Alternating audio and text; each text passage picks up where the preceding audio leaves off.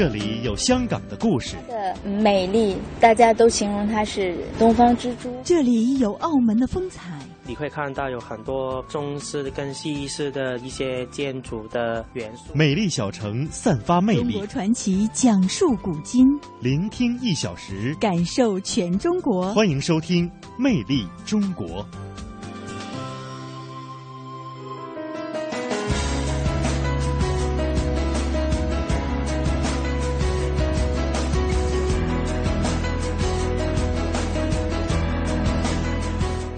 听众朋友，大家好，欢迎您收听中央人民广播电台华夏之声为您送出的《魅力中国》节目，我是马瑞。各位好，我是宋雪。节目的一开始，先来为您介绍一下今天节目当中您将会听到的主要内容。广东罗浮山特色美食受到追捧，世界最大风筝中国节在珠海成功放飞。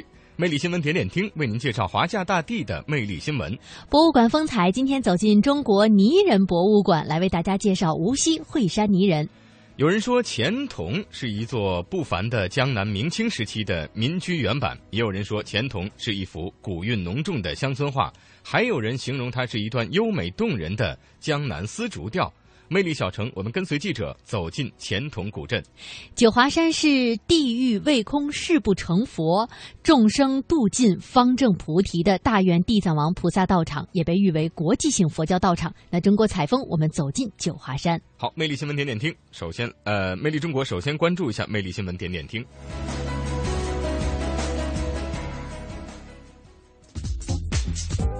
魅力新闻点点听。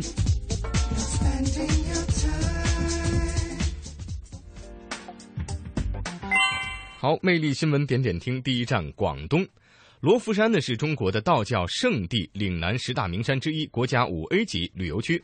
多年来，这一景区呢一直是海内外游客与客商的旅游胜地和祈福的福地。嗯，那么从五月一号开始，由广东博罗商会在罗浮山举办的“快乐五一，品味罗浮”罗浮山农特旅游产品展销会人气就十分的高涨。嗯在展销会上呢，有航天育种蔬果，还有观音阁黑糖、金钱龟酒、石坝三黄鸡，还有福田镇唐顺新鸽子，以及石湾镇半永康大米等等广东省的名牌优质农产品。嗯而这些呢，也都受到了海内外游客和客商的追捧。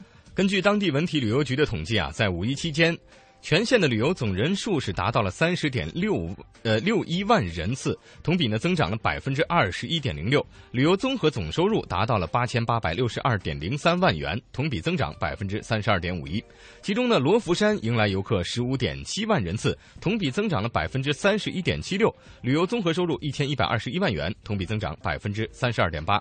连续三天的农特旅游产品展销会的销售额呢，也达到了三百多万元，实现了旅游惠民富民。嗯那接下来呢，依然是广东来到珠海。日前在珠海格力海岸海呃滨海公园举办的粤港澳风筝锦标赛上，一只总受力面积达到两千六百平方米、重一千余斤的中国结风筝是被成功的放飞了。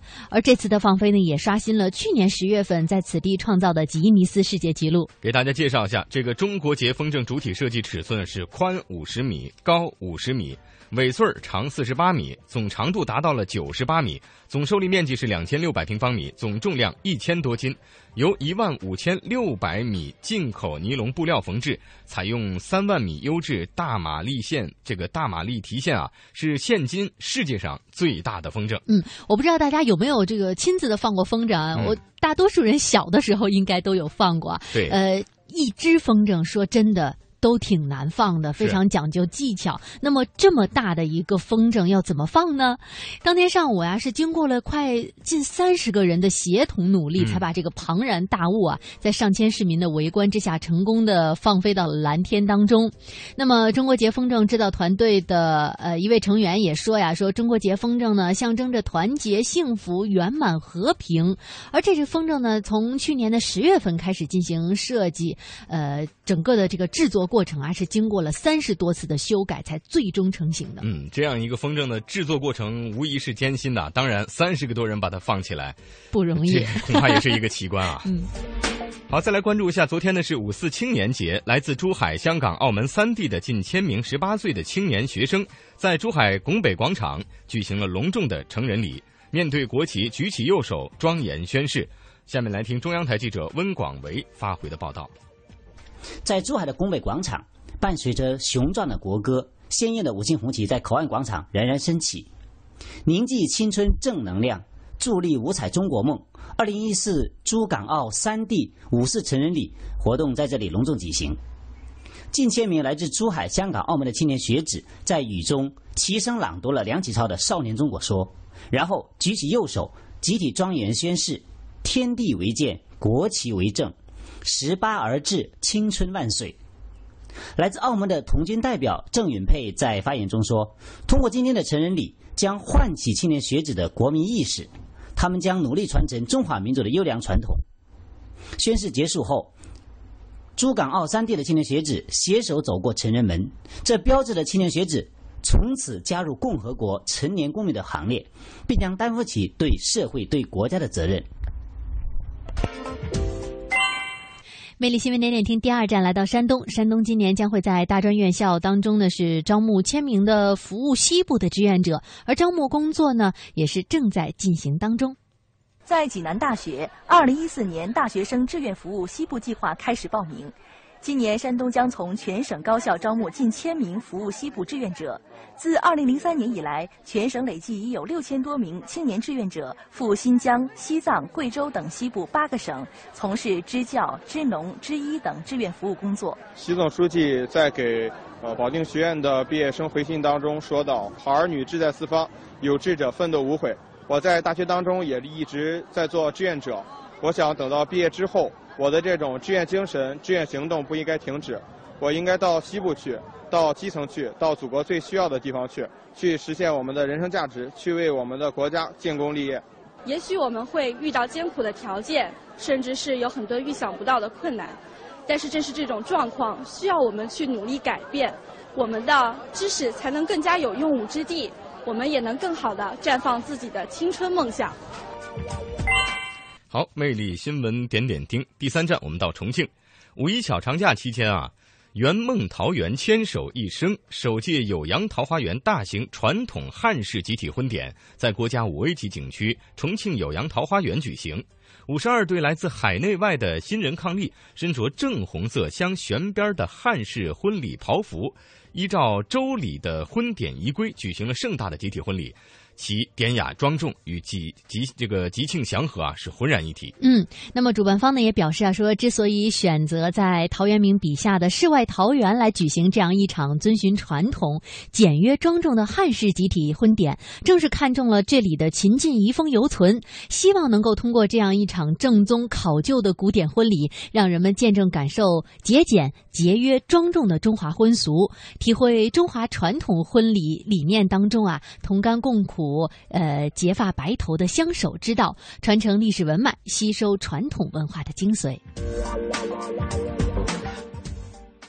张开耳朵，用听觉感受，用听觉感受文化中国，活力中国，绿色中国，传奇中国，科技中国，华夏之声，魅力中国，华夏之声，魅力中国。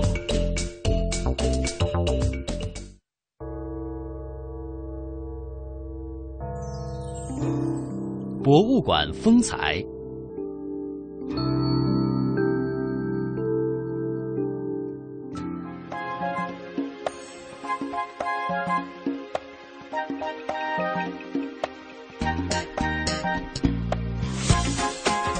好，来到博物馆风采的环节啊，在这个环节开始的时候呢，先给大家介绍一个泥人品种——惠山泥人，它是无锡三大著名的特产之一。惠山泥人的代表作《大阿福》是根据民间创作，这个民间的传说创作出来的。它是一个被神化了的民间中健壮孩子的可爱形象，主要呢也是取其大阿福，呃，镇邪降福的意思。嗯，那么国家也是非常重视非物质文化遗产的保护啊。二零零六年的五月二十号的时候，惠山泥人经过国务院批准，列入了第一批国家级的非物质文化遗产名录。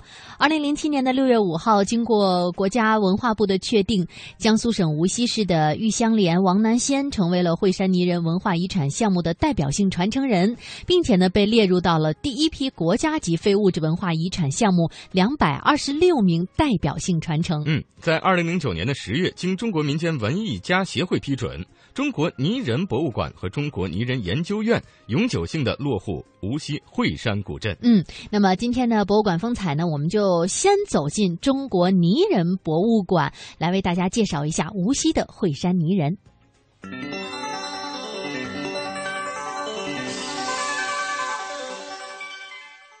泥塑艺术是中国一种最古老、最常见的民间艺术。中国有记载的泥塑艺术可以上溯到距今四千到一万年前的新石器时期。无锡是中国的泥人之乡，泥人产地在惠山古街，故又称惠山泥人。千百年来，虽然历经岁月沧桑，但惠山泥人经久不衰，广受公众的欢迎。作为无锡特有的民间文化象征。憨态可掬的惠山泥人，让无锡有了享誉天下的文化名片，成为无锡人乃至中华民族共同的文化财富和骄傲。二零零五年，无锡被中国民间艺术协会命名为中国泥人之乡。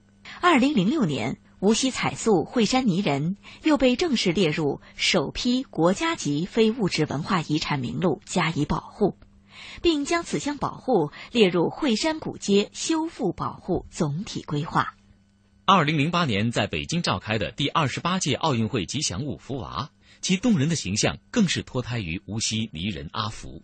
为了提升惠山泥人的品位和影响，惠山古镇正式申办中国泥人博物馆。对于无锡市在保护历史街区中着力保护、传承、弘扬泥人艺术，并积极申办中国泥人博物馆。中国民间文艺家协会党组书记罗阳给予高度评价。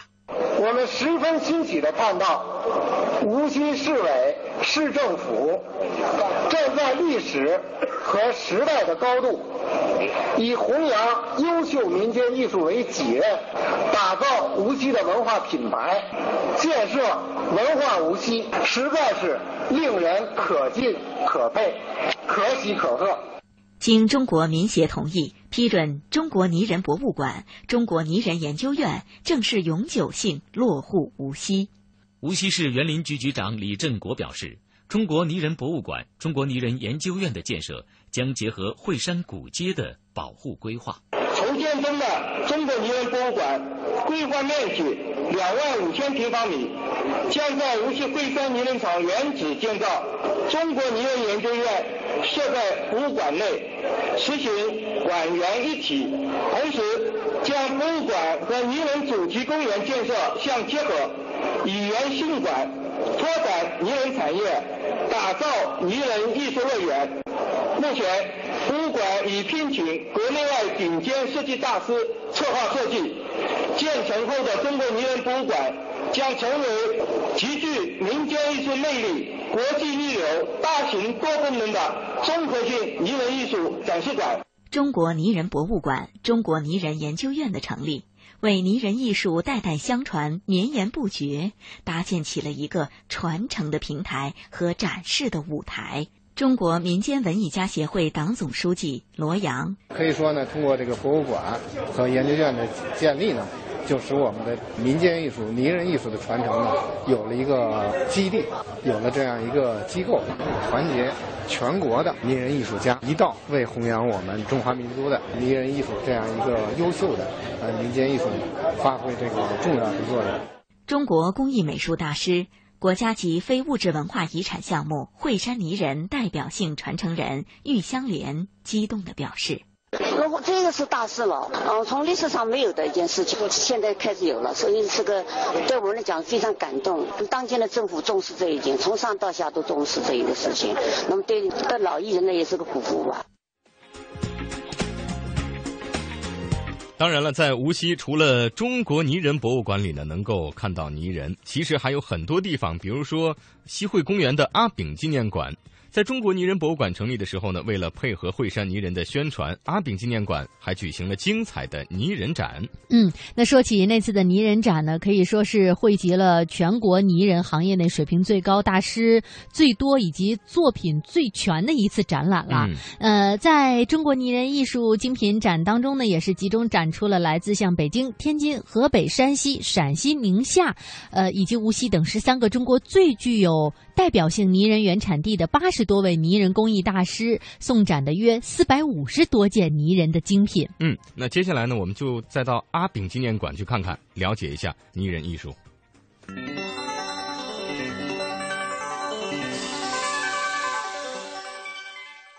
为了配合筹建中的中国泥人博物馆，经过近半年筹备，由中国民间文艺家协会和无锡市人民政府主办的中国泥人艺术精品展，十月十七号起在西汇公园的阿炳纪念馆对外展出。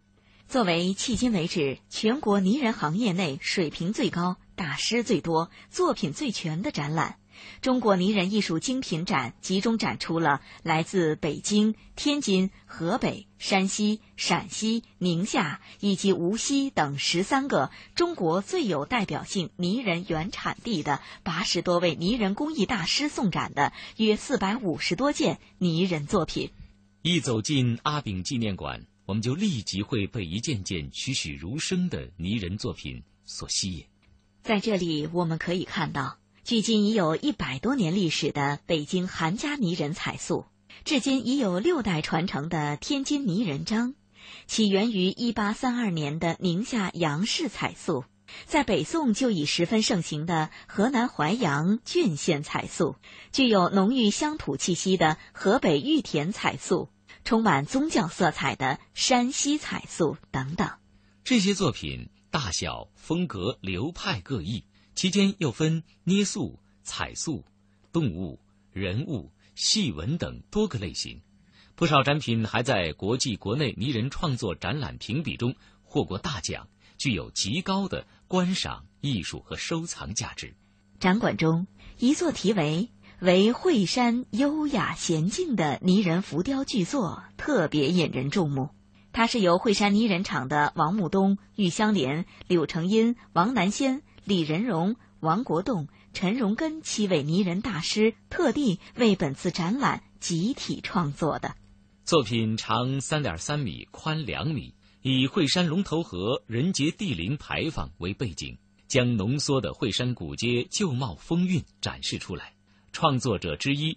惠山泥人大师王木东介绍说：“就是为惠山古雅前进啊，乾隆的一句话，这就是惠山古街的人文情趣啊。这两个嘛是我做的，船上那个船娘，当时那时候龙头河啊有很多这样的船，就是苏北的农民呢，他们在每年冬季把自己生产的粮食啊运到吴桥来卖掉之后，就到会上来批发泥人。”像这个呢，就是当时的市民呢，到会上来游览呐。这件凝聚了无锡最有分量的七位惠山泥人大师智慧与心血的浮雕，让参观者赞叹不已。市民陈小姐。觉得这一幅这个立体的这个场景特别的震撼，像以往的泥人都是那种一个一个的人或者是东西，而这个是整个一个场景，有小店啊，还有一些人走在这个街上啊，非常的好。作品《无锡百年百福》是由被称为新惠山泥人代表的高级工艺美术师顾彪带来的，十五个憨态可掬的小朋友做着儿时的老游戏，踢毽子、打弹弓、斗鸡等等。看上去很有童趣，很传神，体现了惠山泥人的传承与创新。顾彪是我是六十年代生人，所以把六十年代玩的东西把它展示出来。好，我们是从传统当中走出来，那么这些东西呢，我们增加了一些新的表现手法，在向未来在走。光传承，它还有一个发扬的东西。天津泥人张第五代传人陆彤带来了三件作品：山里人、平湖秋月和刘伶醉酒。他表示，无锡举办中国泥人艺术精品展，为他们提供了一个交流的平台。在无锡给民间艺术搭一个平台，非常好。呃，我也特别想啊，在耳顺之年吧，多做些事情，为祖国的这个民族传承事业，呃，贡献自己的力量。留恋秦淮河边江南小调的优雅，欣赏塞外草原万马奔腾的热情。拥抱乡间古老民居的白墙灰瓦，抚摸古城王府宅院的古树幽兰，在行走间感受华夏大地的博大精深，在聆听时体会中华文明的深邃悠远。魅力中国，风景如画。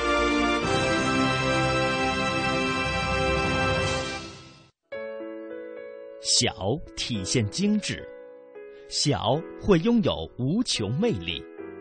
中国的许多小城里蕴藏丰富的故事，魅力小城。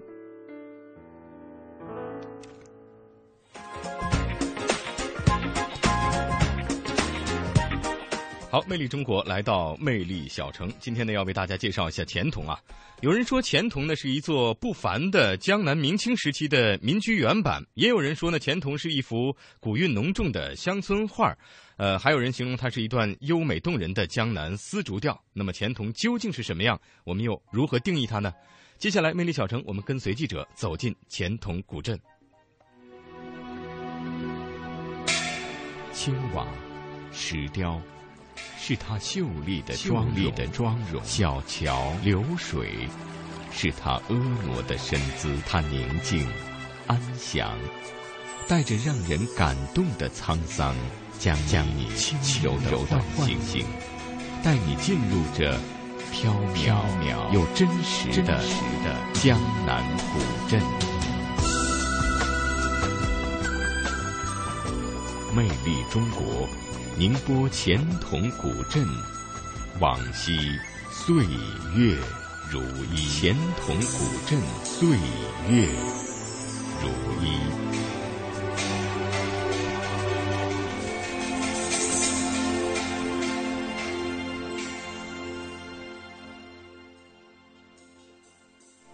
童章统是童家第二十七代子孙，现在住的这个院子是祖上留下来的。在钱塘，像童章统家这样的四合院儿有一百五十多座，大多是童氏子孙居住着。近几年，越来越多的年轻人搬离了，留下了老人和孩子。在钱塘老人的心中，总有一段割舍不下的情怀。生在这里，长在这里，这里的点点滴滴早就注入了他们的生命当中。用童章统的话说，只有待在老屋里。心里才会觉得踏实。能把说所有个也叫叫等于啊，不就等于啊。说到江南古镇，总不免要和小桥流水相连，似乎唯有如此才相匹配。钱塘也是小桥流水人家，却有着与众不同的景致。村落按回字、九宫八卦式布局。同姓祖先按照八卦原理，把村外的白溪水引进村庄。潺潺的溪水挨户环流，人人都可以在溪水中洗菜、洗衣服。家家连着小桥流水，户户通的是卵石坦途。然后我们现在往最前面看过去呢，这一道景色就是钱塘人所称之为的小桥流水人家。嗯，那么这个桥呢也很特别，它肯定不是真正的桥了。您也可以看到，就是这样的简单的石板。那这样的一个石板，它是作用很多。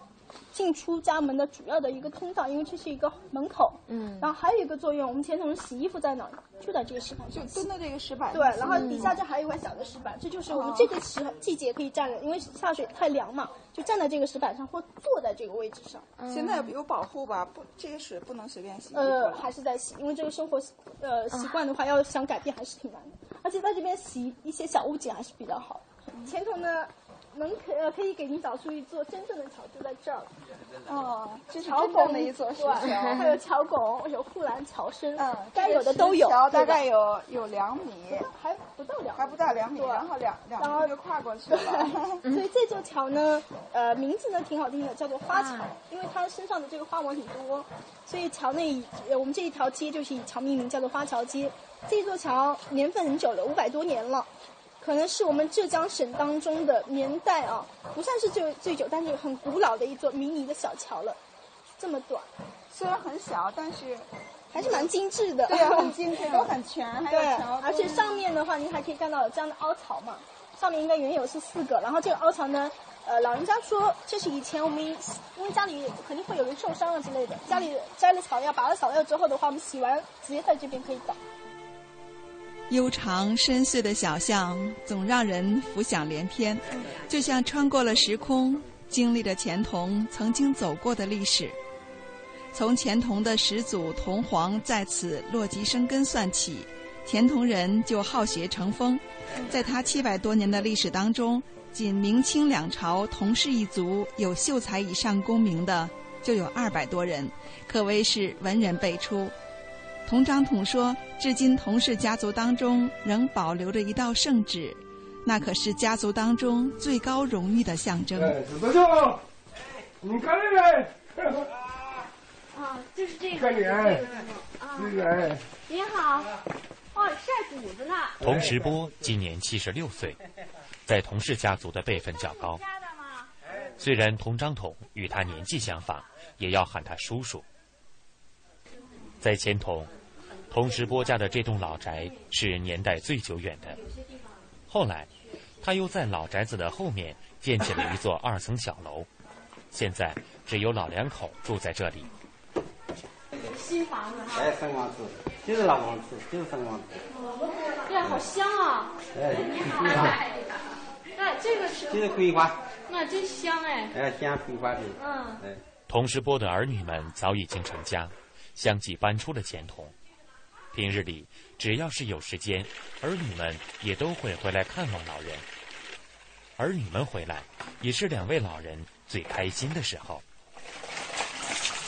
您那个圣旨现在在哪放呢？现在的雷在楼上，往那里顶。我们能看一下吗？然后可以的我们一会儿抬下来，啊，那要这，那这这把箱子抬下来。听说想要看圣旨的人很多，但是为了更好的保护圣旨，老人从来不轻易拿出来给人看。也许是因为两个女儿的到来，老人的心情好，再加上童张统带着，老人竟很爽快的答应了我们。藏的很隐秘吗？把木箱装好了哎是吗？就是装木箱啦，啊或者外面容易破。啊！你们肯定都看过很多次嗯，了，我们看过好多次了。然后慢一点。哎，走好。放在哪儿呢？放哪里？我这个放在那里，我这个没办法了，这个。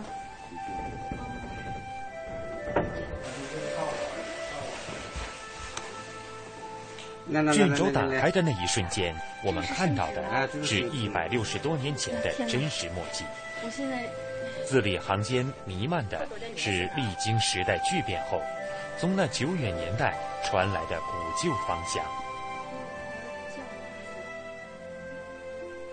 这个龙是烫金的吗？哎描金，描金的。哦，我们是我们上代的太公在外面工作的时候，他是封给我们的太婆八品夫人，因为他教子有功，就封他八品夫人。他的儿子的名字叫童桂林。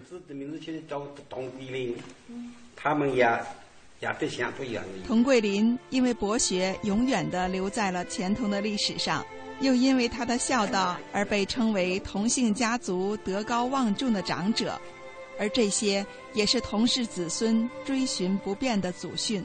和圣旨一起保存下来的，还有童家先祖的一些画像。虽然穿越一百六十多年，画像的色彩依旧。也正是因为同氏子孙的历代珍藏，我们才有幸看到同氏太婆的模样。就是这样一位普通的女人，为童家赢得了一个流传后世的奇迹。这一切都是那样真实。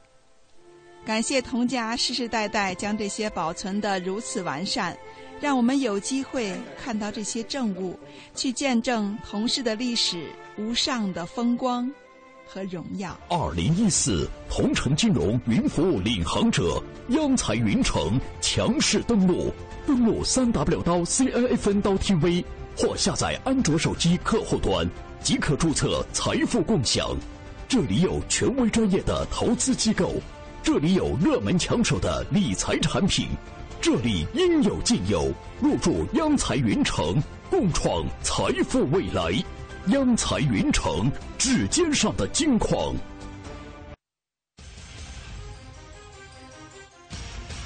想体验手机理财的轻松便捷吗？马上参加轻松理财下载商机财经财信报大馈赠活动吧！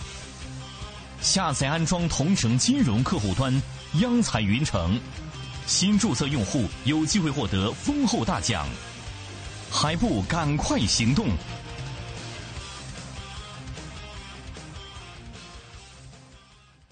万款珠宝强势登陆央财云城，一次供你万种选择。五月一日至五月三十一日，全天精品珠宝限时特惠，让利到底，优惠多多。现已开通网上预约，自行挑货，更多珠宝低至五折起。门店提货完成交易后再返现。详情请咨询四零零幺二八二幺八或登录央财云城官网。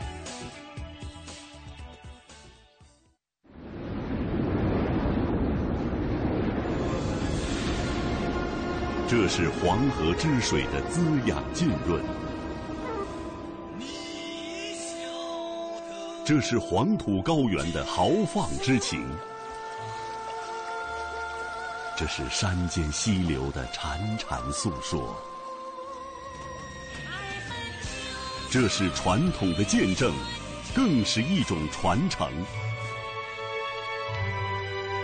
大美中国，来到这里，你可以欣赏的远不止这些。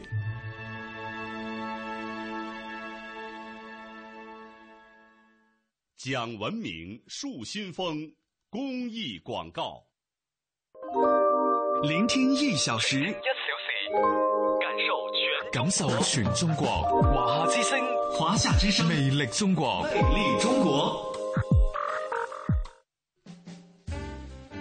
中国传奇。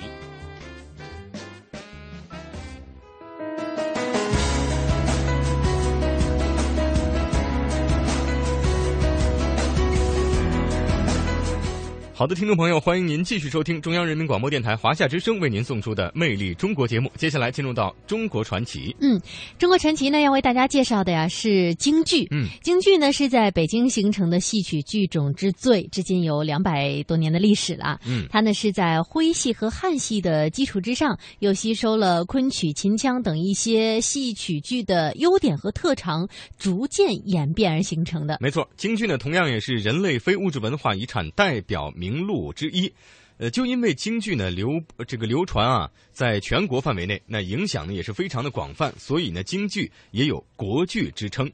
那今天的中国传奇，我们就带您一起了解我们的国粹京剧。琴弦声声，开启一幅美轮美奂的京剧画卷。声香悠悠，展现一曲悦耳动听的京剧唱段。生旦净末丑，唱念做打舞，手眼身法步，喜怒笑骂愁。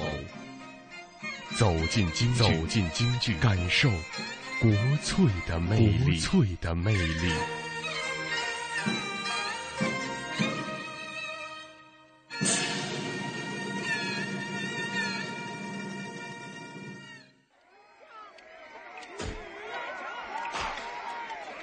清乾隆五十五年（公元一七九零年），恰逢清朝乾隆皇帝八十大寿，他特招当时的二黄气素高朗廷，率三庆徽班和其他各种戏班来北京演戏。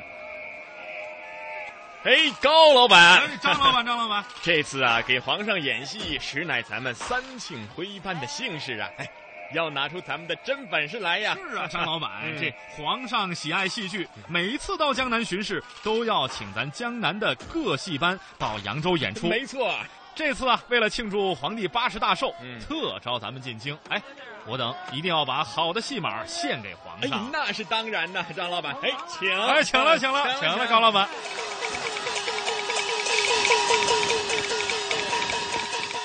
三庆徽班为皇上祝寿演出之后，留在北京，继续进行各种民间演出，大受欢迎。于是又引来了三庆、四喜、春台、和春四大徽班相继进京。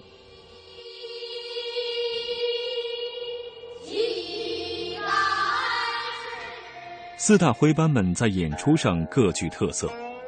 三庆班擅演整本大戏，四喜班长于昆腔剧目，春台班多青少年为主的童龄，和春班武戏出众。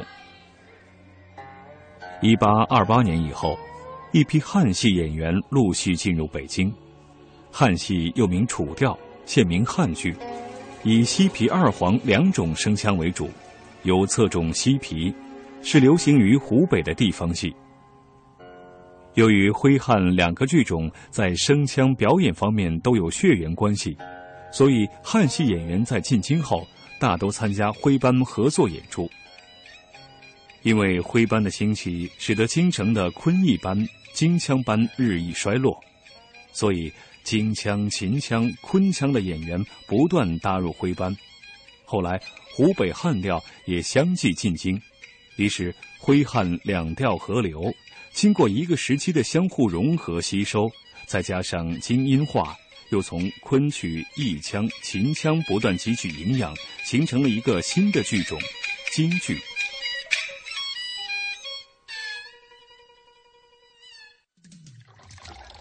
乖孩子，妈妈今天晚上带你去看京剧好吗？京剧，听老师说京剧是国粹呢。你们老师说的对，京剧呀、是我们的国粹。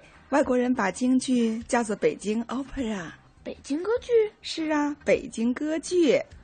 妈妈，京剧我能看懂吗？能呀，咱们一边看，妈妈一边给你讲好吗？好啊。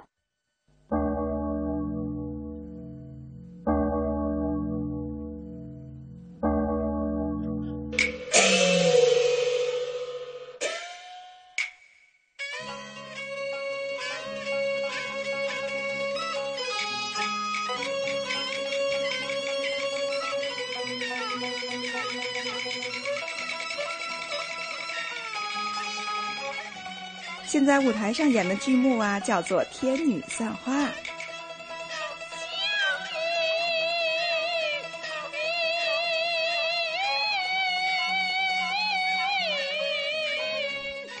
妈妈，演仙女的阿姨真漂亮，你看她的袖子那么长。那叫水袖，是京剧服装特有的。嗯，妈妈告诉你啊，甩水袖需要很大的功夫呢，这就叫台上一分钟，台下十年功。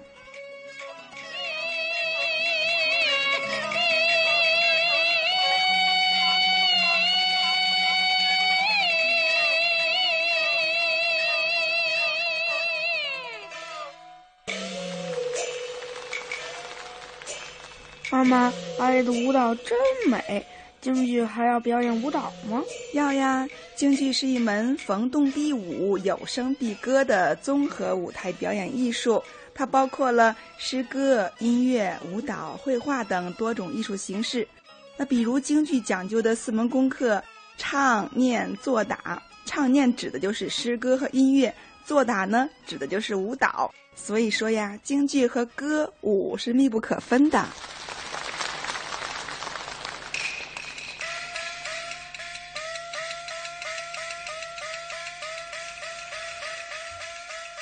妈妈，舞台上的那个演员是在喂鸡吗？是的，是在喂鸡。可是舞台上没有鸡呀、嘿嘿，傻孩子，舞台上有鸡怎么演戏呀？他还不乱跑。哦，他演真像。嗯，妈妈告诉你啊，京剧是虚实结合的艺术，舞台上的这种表演呢，叫做虚拟性。虽然舞台上没有鸡，但是你可以通过演员的表演呢，让你感到他真的是在喂鸡。另外，在京剧舞台上，一只桨就代表一条船了，一个马鞭呢，就代表的是一匹马了。哦，京剧真了不起！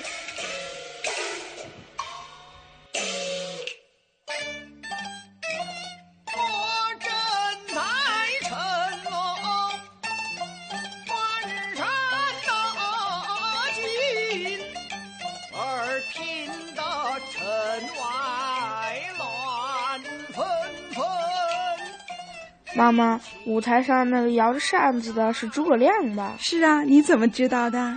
我刚看节目单了。今天演的戏是根据《三国演义》改编的《空城计》。嗯，《空城计》啊，讲的是三国时期诸葛亮知道了街亭失守，司马懿要来夺西城，这个时候怎么办呢？危急之中呢，诸葛亮采用了空城之计，吓退了敌兵，成功的保住了兵无一人的西城。哦，我知道了，诸葛亮真聪明，怪不得是军师呢。嗯。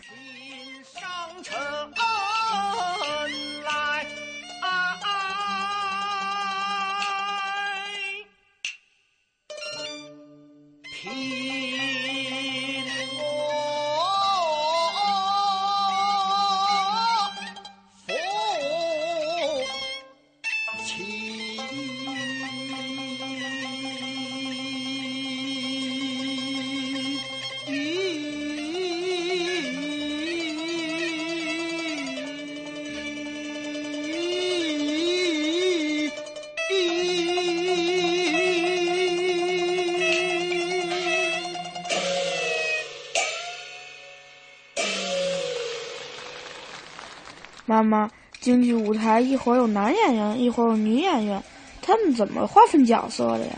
他们是根据所扮演角色的性别、性格、年龄、职业以及社会地位划分的。在京剧舞台上呢，把角色划分为生旦净丑四种类型，也叫行当。那生行呢是扮演男性角色的一种行当，包括老生、武生。旦角呢是扮演女性的角色，包括青衣、武旦、花旦，还有老旦。净行呢又俗称花脸，一般扮演性格、品质或相貌上有特别之处的男性人物，包括铜锤花脸，还有架子花脸。丑行呢又叫三花脸，包括文丑和武丑。所以说京剧的行当是相当齐全的。妈妈，关羽为什么是红脸呀？那是画的脸谱，京剧脸谱呢是具有民族特色的一种特殊的化妆方法。红色脸谱表示这个人呢忠勇义烈，黑色脸谱呢表示这个人勇猛甚至鲁莽，白色脸谱呢一般表示这个人是奸臣或者坏蛋。哦，我明白了，妈妈，我长大以后一定要画红色脸谱。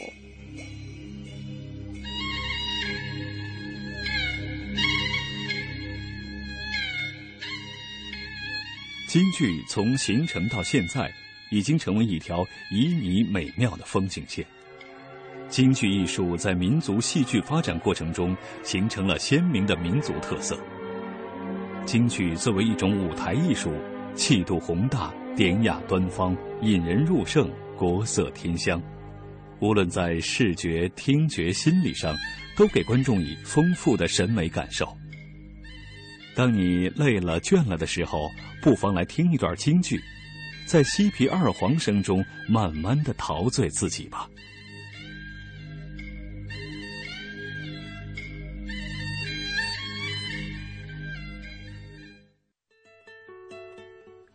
看，东西南北何其辽阔；听，古韵金曲五彩缤纷；说。典故传说、正文杂史，中国采风。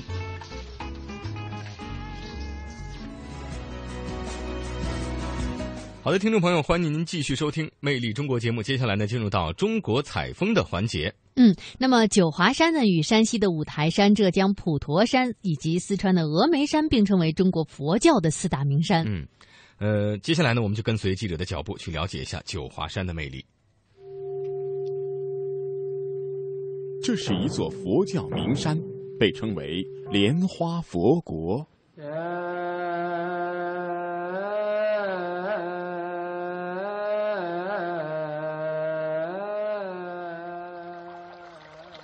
这里的景色优美，是大自然造化的精灵。这里的自然景观和佛教文化相辅相成。九华老街让你流连忘返，都会走上来。所以呢，我们的这一条街呢，就是以前保留下来的肉身宝殿，让你叹为观止。呢是后来演变的，圆寂之后肉身显灵的一次。魅力中国，带你走进九华山，感受它的魅力。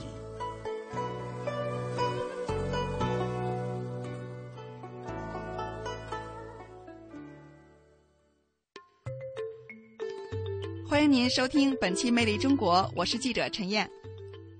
久闻九华山有着中国四大佛教名山之一的盛名。又以香火甲天下和东南第一山的双重桂冠而名扬天下，可是，一直没有机会身临其境。恰逢此次参加在安徽合肥的城市外宣会，于是会议结束之后，得以暂时告别城市的喧嚣，走进了久违的九华山。九华山原名九子山，坐落于安徽青阳县境内，北临长江，南望黄山。山奇峰秀，层峦叠嶂，方圆一百二十平方公里。素有“九华香火甲天下”之说。九华山现存寺庙九十九座，僧尼近千人，佛像万余尊。长期以来，各大寺庙佛事频繁，晨钟暮鼓，梵音袅袅，朝山礼佛的教徒信众络绎不绝。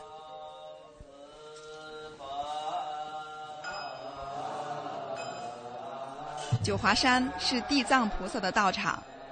相传在唐代的开元年间，新罗国也就是现在的朝鲜高僧金乔觉渡海来到九华山潜修多年。他圆寂之后，九华山被辟为佛教地藏菩萨道场。至今，九华山和五台山、峨眉山、普陀山合称中国的佛教四大名山，并享有“莲花佛国”的美誉。在九华山，每到农历的七月三十，都会有盛大的佛事活动，因为这一天是地藏菩萨的生日。每当这一天，九华山佛学院的学生们都会三步一拜，由山下的甘露寺一直到九华山南边的肉身宝殿，从佛晓到中午才能到达。对他们来说，既是虔诚，也是一种修炼。这一天也是信徒们的节日。他们从千里迢迢之外赶到九华，朝山敬香，祈愿还愿。是什么样的神奇，能让来自五湖四海的人们到这里顶礼膜拜？从禅西九华到肉身不腐，从金桥诀到地藏菩萨，千百年来有关他的传说纷乱杂陈，真假难辨。同行的一位小伙子就向九华山佛学院的毕老师问出了他的疑惑。毕老师啊，历史上真的有金桥觉这个人吗？有啊，当然有啊，唐朝天宝年间就来了。他来了中国以后去了哪里呢？他在我们西安，据史料记载，先在长安留学，然后到我们九华山来修行的。一千多年的时光流转，历史给我们留下的线索模糊两可。在九华山天台上面有一双据说是金乔觉留下的脚印，于是我们一行人登山前去查访。这双脚印被僧人们认为是圣迹，我们佛教的圣迹。这就是他在我们九华山拜经期间留下的这双脚印，这是左脚，这是右脚，你看这个大脚趾。相传当年金乔觉渡海来中国的时候，身边还带着一只白犬。在九华山的化成寺，我们找到了那只传说中的白犬。其实从它身上已经完全看不出狗的样子了。九华山佛教事务所的万老师介绍说：“它的名字叫谛听，我们九华山人又把它叫做独角兽，啊，又叫做四不像。”如今，这只传说的白犬已经成为了九华山民间的吉祥物。人们求助僧人为他开光，希望他能够消灾避邪、保佑平安。而它的主人金桥诀仍然是一个历史谜团。在化成寺的藏经楼，毕老师向我们介绍了关于金桥诀来历的一段文字。唐朝的时候啊，我们九华山有一位大隐士叫费冠清，他写过一篇文章叫《九华山化成寺记》。在这篇记里头呢，有关于金桥诀的记录。时有僧地藏，则新罗王子，顶耸旗鼓。躯长七尺，这后面有落法涉海泛舟尔图，这就说明九华山的金地藏是确有此人。在九华山的神光岭，相传是金桥诀修行和圆寂的地方。岭上的肉身宝殿是为了纪念金桥诀而修建的。传说金桥觉圆寂三年之后开缸，容颜如生，肉身不腐。肉身宝殿的住持圣父向我们介绍了金桥觉肉身的情况。他这个缸打开以后，盖在他头上的这个红布啊，有块红布啊，就是搭在他头上，坐在缸里面。这个红布都已经腐烂了吧？因为把这个布轻轻的一牵呢，就碎了。盖在他身上的红布啊，就碎了。他这个身上好像这个护具啊。哎，那这个线都全部都断了，都断了啊！那么他这个身体为什么不坏？他这个身体是肉啊，是肉长的，这个但是的确就是这个样子。后来僧徒们为了供奉地藏菩萨的肉身，修筑了三级石塔，又在三级石塔之外罩上了七级木塔，所以在九华山有这样的说法：不到肉身殿和菩萨不见面，到了肉身殿和菩萨还是不见面。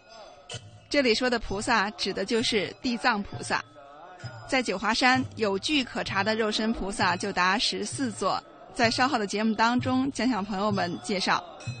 刚才我们一起了解的是地藏菩萨和九华山的关系，其实关于九华山名字的来历，还和一位名人有关系，那就是唐朝的诗圣李白。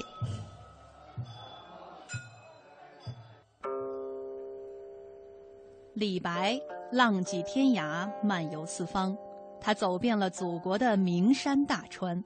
有一年初春，九子山还被积雪覆盖着。李白从秋浦经五溪，直奔青阳。他是应好友韦仲堪之邀来游九子山的。韦仲堪得知李白快到了，惊喜万分，连声对衙役吩咐道：“快快快快快，随我去迎接谪仙！”皖南的初春。寒气逼人，韦仲堪一口气登上了清泉岭。他喘了口气，又下岭来到五溪，安排好山珍美酒。这时，忽见李白舞剑哼歌而来。韦仲堪欣喜若狂，忙迎上前去，连声说道：“哎呀呀呀，恭迎谪仙，恭迎谪仙！哎呀，韦处士，你我之间何必如此？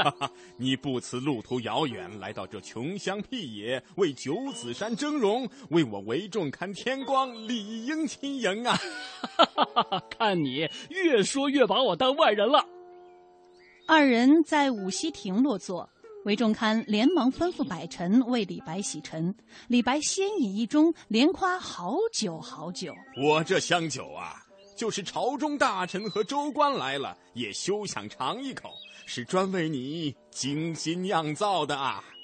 你真是有心人呐！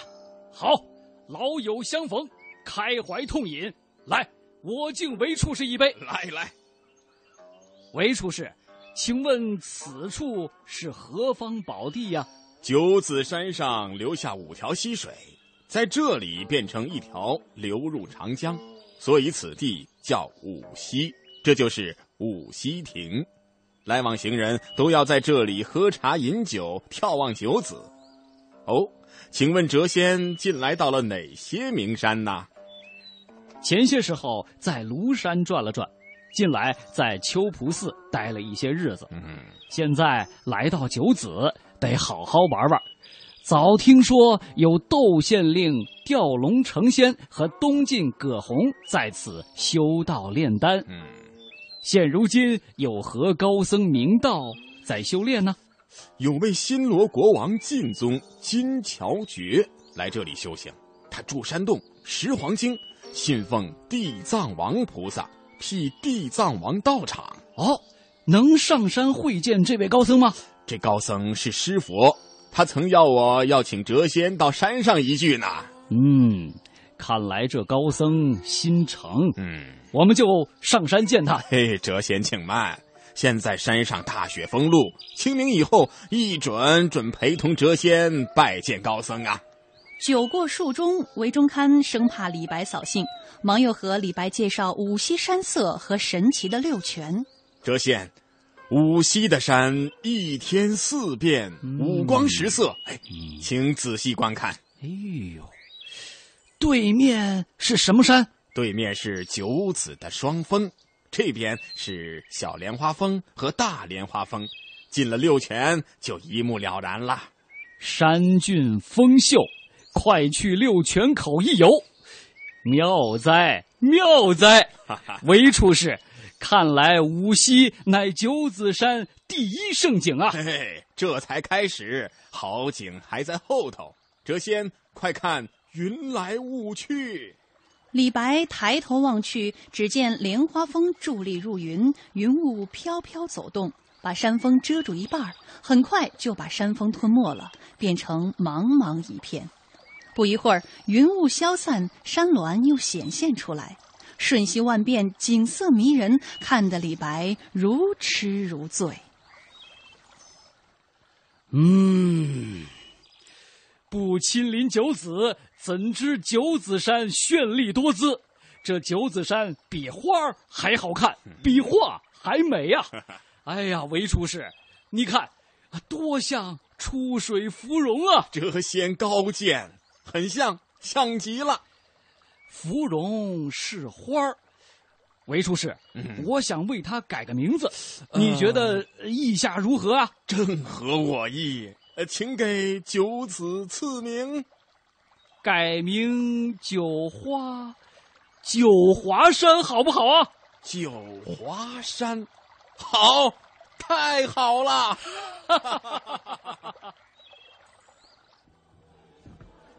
关于李白和九华山名字的来历，只是一种传说，是不是真实情况所在，我们也无从考证。但是也正是因为有了这样的一种传说，在九华山老街上就有一座太白茶楼。整个茶楼里大概有十几张桌子，但是非常有特点，都是这种徽派木雕的那种造型。这茶楼感觉怎么样？嗯，很好。和你们当地的茶楼有什么区别吗？区别是好像更文化味，文化味更浓一些。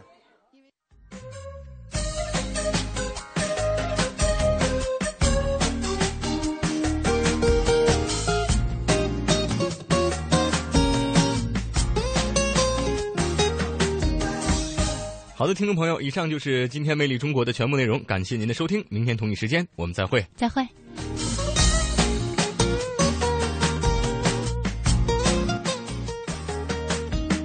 三十九度 C，又到了一个炎热的季节，治疗二十四小时声声吵闹，不休也不眠。刚进丛林里，天天候我困在冷气房间，阳光下窗前倒映我一张郁闷的脸。芳草碧海蓝天，山风清泉丛林原野，侧耳听最自然生动的语言。Green fulfills my eyes，出去走走，我在这里，丰富详尽的世界动态在这里。我在这里，权威迅捷的财经讯息在这里。世界呢正处在一个大发展、大变革、大调整。我在这里，激情四射的跳跃音符在这里。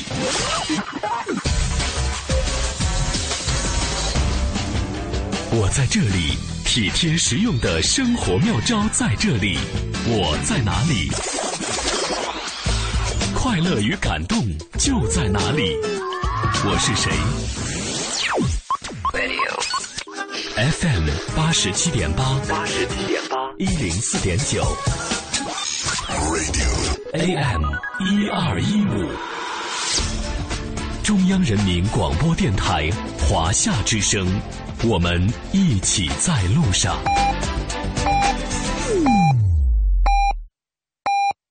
北京时间十七点整。